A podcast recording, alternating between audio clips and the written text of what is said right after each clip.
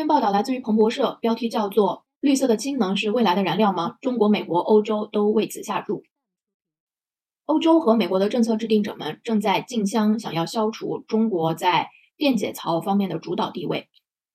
那电解槽呢，也是下一代清洁能源产业里面的一个重要部分。大约十年前，中国通过低价主导了太阳能光伏制造业。那么，在全球对于太阳能光伏面板的需求激增的时候，它可以消灭西方企业的竞争对手。所以，美国和欧洲现在下定决心，不想要同样的事情再发生在氢能上面。那么，随着整个全球都在加快进入脱碳的行列之中，呃，新一轮的竞争呢，将围绕在这个叫做电解槽的设备上。那么，把电解槽和清洁电力连接起来，像是太阳能，呃，发的电给它连接起来，然后就可以通过电解，呃，从水中提取出氢气，而且这个生产过程呢是不会产生温室气体的排放的。那这也是呃，为一些呃急于脱碳的行业。呃，产生一个绿色的燃料的生产过程中的一个重要的步骤。那这些急于脱碳的行业是包括了钢铁制造业、水泥制造业，还有呃这个航运业。呃，现在全球的企业呢都在开始加大电解槽的生产。那么这一个行业呢，也终于从早期的一些试点项目一跃发展到了工业规模。那么，根据彭博的清洁能源研究团队的估计，到二零三零年的时候，要想满足对于这个制氢电解槽的需求，呃，全球的电解槽生产呢需要增长九十一倍。那么现在呢，大约超过百分之四十的电解槽都是在中国生产的。中国生产的电解槽呢，跟欧美。企业生产的电解槽相比，它的效率呃没有那么高，但是它的成本呢要低廉许多。和西方企业生产的电解槽相比，呃，中国生产的成本大约只有四分之一。那么下面有一个图表，非常明确的呃表示出这种差距。这里面绿色的线呢是中国生产的简式电解槽的一个价格，黑色的线是西方企业生产的简式电解槽的价格，灰色的线呢是西方企业生产的质子交换膜电解槽的这个价格。所以可以看到这个差距还是非常明显的。那现在美国呢是下定决心不想要让中国再控制这个新的呃新能源的这个行业的发展，那所以呢也通过了这个通胀削减法案，呃是会给本土美国本土的氢能制造业会提供很多的这个资金的帮助。那所以说现在事实是美国将要给这些本土的呃清洁能源制氢行业的这些供应商呢，保证他们的呃存活，会给予他们非常慷慨的补贴。那对于欧洲而言呢，它也有特别的原因，它是一定要在这个新兴领域要分一杯羹的。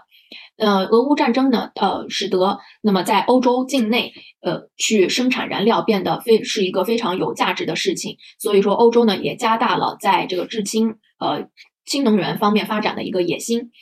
嗯，那么欧盟呢也设立了一个呃绿色氢能生产的目标，是在到二零三零年的时候年产量达到一千万吨氢气，但是呢还没有明确究竟什么样的氢气生产方法是一个绿色的这个生产方式。那所以说，对于一些欧洲的企业呢，它很难去呃投入大量的资金来投入这个大型的制氢的嗯项目里面去，因为呃因为就是欧欧盟还没有明确嘛，刚才说了是。哪一些是绿色的制氢方式？那因此呢，就是暂时还没有说大量的带动欧洲的这个电解槽的订单。那许多业内的这个分析师呢，认为中国的这个电解槽的生产效率呢是会不断提高的。那所以渐渐的呢，也会消除现在欧美企业所具有的这个技术上的优势。那一个这个行业的分析师呢，是表示他嗯丝毫不怀疑中国正在呃努力。制造出更好的效率更高的电解槽，呃，他认为呢，中国只要决定不再做一个落后者的那一天呢，它就不再是一个落后者了。那有一些中国企业呢，呃，是有一定的先发优势，一些化工设备的生产商已经多有一个多年的生产电解槽的经验了。呃，现在很多的国家呢，都是氢气是氢能是作为呃一些需要脱碳的行业的最好的一个下注的目标。嗯，那么这些行业呢，可能。呃，是在能源方面呢，可能不是用，也不能轻易的去通通过电力来给他们提供能源，所以可能他们把更多的关注放在这个氢能上面。呃，电解槽它是有几种不同的形式，每一种呢都有各有利弊。中国的企业呢，大部分生产的是简式电解槽，那这种电解槽它初始成本比较低，但是在实际投入生产的时候呢，就是在制氢的时候，它会消耗更多的电力，所以说相对效率比较低下。而欧美企业生产的呢，主要是这个固体氧化物和呃质子交换膜电解槽这两种呢，它的初始成本要较高一些，就是设备的这个初始成本较高一些。但是呢，在实际生产氢气的时候呢，消耗的电力呃是呃比较低的。那这对于一些电力成本很高的国家而言呢，是一个很大的卖点。但是中国的企业现在也在开始开发呃质子交换膜电解槽，而且也在进一步的优化这个碱式电解槽的产品。那么也将眼光投向海外，希呃希望能够在海外市场获得更多的增长。那么下面举了两个中国呃生产电解槽的企业的例子，那其中一个是这个西安的隆基绿能科技有限呃科技公司。它是现在全球最大的太阳能光伏设备的生产商。那么在二零二一年的时候呢，也成立了一个氢能的这个呃部门，那么也具有电解槽的一个产能。那么现在也在开发。质子交换膜的电解槽，但是呢，他们认为在未来的五年内，仍然是要由碱式电解槽主导这个行业的。那么这个企业的管理层呢，也是认为在未来的三年之内，它这个企业呃，其中超过一半的销售额都将来自于海外市场。所以说，呃，认为他们在海外的这个发展的潜力还有很大。那么底下这一个呃图表呢，也可以说明这一点。这就是全球的呃电解槽的装机量将会呈指数级增长。那么可以看到，二二年到三零年的这个增长的趋势是这个非常迅速的。那么电解槽它相对于绿色氢能的生产而言呢，是至关重要的。就像呃要通过这个太阳能发电，这个光伏呃光伏板它的这个重要性一样的。但是这两种设备呢，它还是有比较关键的区别。太阳能光伏电板它其实呃实际上是一种呃就是买来差不多买来就可以直接应用的这样的一种技术。那无论你是把它光伏板装在屋顶，还是装在呃沙漠里。它的这个面呃光伏板和相连接的这个设备，然后包括它呃这个转化为电能等等这一系列这这一套系统呢，它互相你在不同的这个客户那里去安装，它就是区别不是很大。但是电解槽呢，在作为一个呃氢能的生产厂中的一部分，它要根据这个制氢厂它的规模，还有它整个这个流程的设计是呃。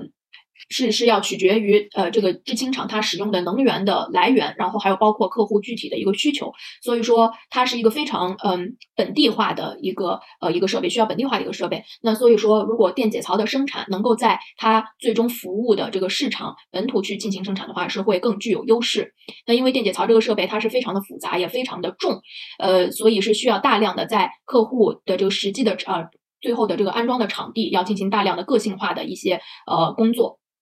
那么，呃，你需要在就是制造商需要在这个客户实际的最后使用的这个场地呢，你需要去做各种的呃调整啊，呃等等，这些使它能够跟客户的这个项目的要求呢去相匹配。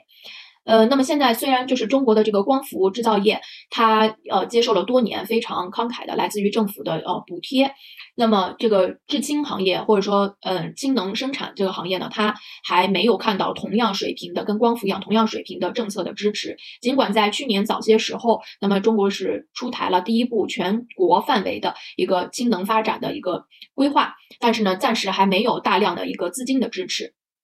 那么这里最后举了一个例子，是一家这个丹麦的企业，那么它呃要在就是丹麦呃建立第一个这个工厂，然后呢是会去生产呃固体氧化物电解槽。那么它是发现就是美国相跟欧洲相比，美国的这个呃就是政策的支持或者说它这个刺激的计划呃可能更容易获得，比如说补贴啊或者说一些政策上的支持。所以说呃在第一个厂呃工厂在丹麦设立以后，那么接下来第二个工厂会呃毫无疑问呃会重点考虑美国的。